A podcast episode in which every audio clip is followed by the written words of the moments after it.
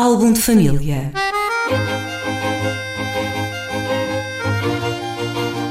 A origem e a evolução das famílias e dos seus sobrenomes.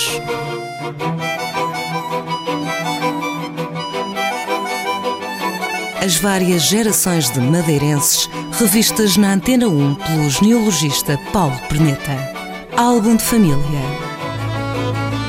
Álbum de família na manhã de quarta-feira aqui no Som da Antena 1 com o interlocutor habitual, o investigador e genealogista Paulo Perneta. Em cada semana destaca um dos apelidos dos madeirenses, fala sobre a sua origem e todos os aspectos, enfim, com alguma curiosidade relacionados com cada nome. Paulo, bom dia. E para esta semana já, já tinhas nomeado o apelido Prestrelo. É esse uh, o nome que destacas esta semana? Sim. Portanto, já tínhamos falado aqui em outros programas de, dos, dos, sobrenomes que estão associados às duas capitanias da Ilha da Madeira, que é o, o, o, Câmara no, no, Funchal e o Teixeira em Machico. E hoje falaremos dos postrelos que estão associados à capitania do Porto Santo, uma das primeiras capitanias da, da expansão portuguesa. Uh, este prestrelo, de todos os três capitães do donatário do arquipélago da Madeira, era o mais fidalgo deles é uma família com. E ficou com o território mais pequeno, curiosamente. Ficou com o território mais pequeno. Ele era, ele era fidalgo. Quando, ele, quando a história começa, ele é fidalgo do infante Dom João. É filho de um, de um parece, fidalgo, mercador. Uh, Itali uh, italiano, não, que a Itália não existia, mas da, da região de Piacenza, na Emília-Romana, no que é hoje a Emília-Romana. Este fidalgo não, não se percebe se ele estava envolvido na, nas viagens, eh, portanto, como navegador. O que é certo é que o, o infante atribui-lhe uh, o território da, da Ilha do Porto Santo. É estranho que, sendo o mais fidalgo dos três, tenha tido efetivamente o território mais pequeno e menos viável economicamente.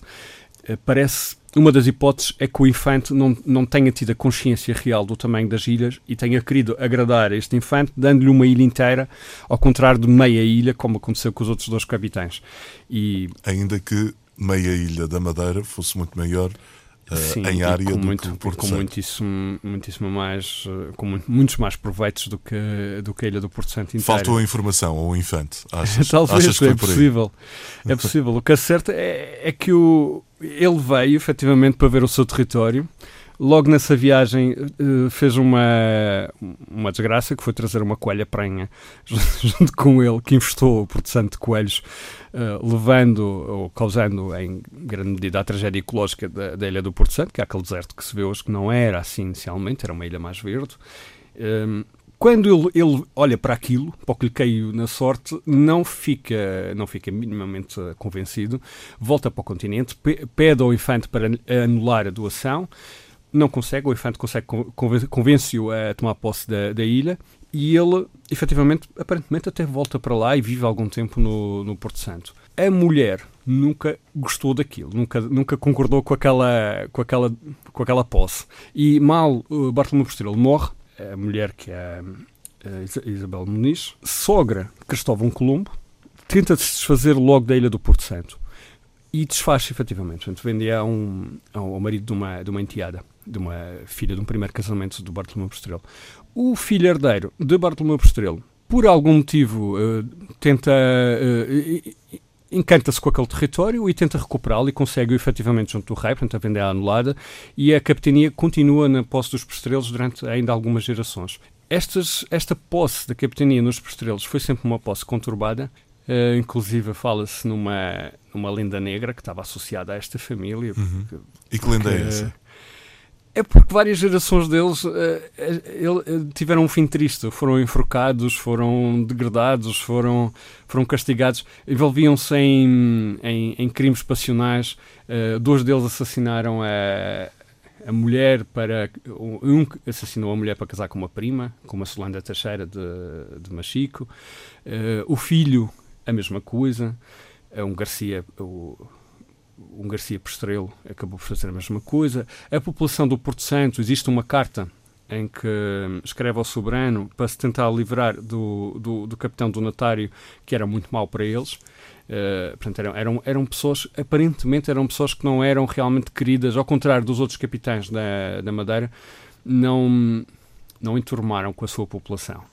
O que parece ser eh, certo é que, de uma forma ou de outra, eles acabaram deixando descendência, porque ainda hoje no Porto Santo existem uma série de, de em linhas mais populares. Também em Machico aparecem uh, pescadores, até famílias de pescadores, logo na, nos registros mais antigos postrelo, portanto, que eu suponho que venham, ou de, de filhos segundos que terão, portanto, começado a perder. Uh, uh, a, a, nobreza.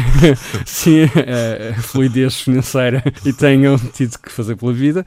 E, Uh, mas também continuaram sempre algumas linhas mais nobres dos, dos postrelos, uma, uma delas, a mais notável, talvez, a que se ligou depois com os Franças, dando os postrelos e França, e que uh, um dos seus membros construiu ou, ou, remodelou aquela casa onde hoje está a Cruz Vermelha e onde se pode ver o brasão dos postrelos, que é Uh, ali no Largo Seferiano de Ferraz, uh, a Casa dos Postrelos e França. E para a semana havemos de estar cá para abrir o livro no outro nome. Até para a semana. Sim, até para a semana. Álbum de família.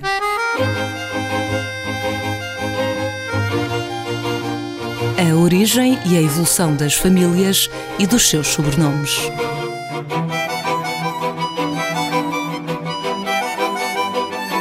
As várias gerações de madeirenses revistas na Antena 1 pelo genealogista Paulo Perneta. Álbum de família